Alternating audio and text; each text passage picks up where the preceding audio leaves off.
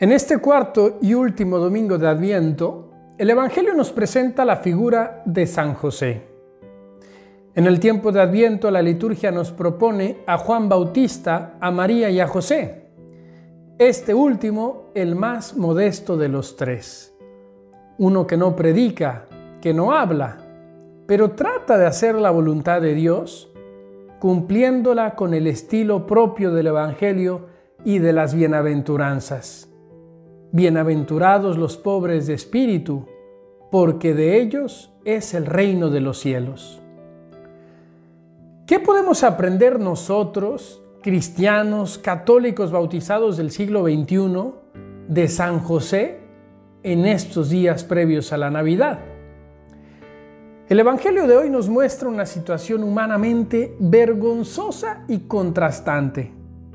María y José estaban comprometidos, pero no vivían aún juntos y ella le dice estar esperando un bebé por obra de Dios.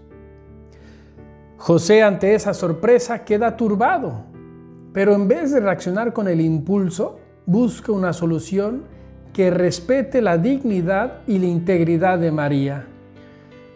Por consiguiente, no queriendo ponerla en evidencia, piensa en dejarla en secreto Sabe que si hubiera denunciado a su prometida, la habría expuesto a graves consecuencias, entre ellas la muerte misma.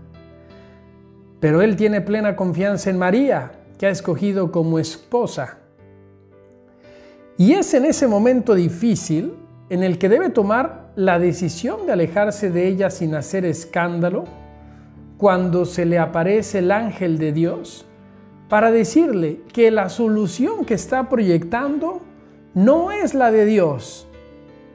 José, hijo de David, no dudes en recibir en tu casa María, tu esposa, porque ella ha concebido por obra del Espíritu Santo.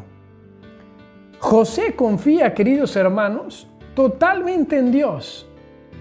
Precisamente esta confianza absoluta le permitió aceptar una situación humanamente difícil y hasta cierto punto incomprensible. Preguntémonos, ¿cómo vivimos nosotros nuestra fe? Delante de las situaciones humanamente difíciles, ¿dejamos que Dios nos hable y nos diga si nuestras decisiones son las correctas? ¿Dejamos que nos corrija la dirección en caso de que sea necesario? ¿O queremos nosotros decirle a Dios cuál es el camino? Como si nosotros tuviéramos más idea que Él. Queridos amigos, en estos días previos, ya tan cercanos a la Navidad, abramos nuestro corazón a Dios, dejémonos de líos, dejemos que Él nos oriente, que nos guíe, que nos diga cómo afrontar las situaciones difíciles de nuestra vida.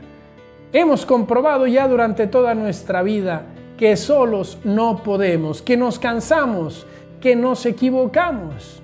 Dejemos que Dios sea el guía de nuestra vida. Cedamos el timón de nuestro barco a Él y dejemos que lo lleve a puerto seguro. Les mando mi bendición en el nombre del Padre y del Hijo y del Espíritu Santo. Amén.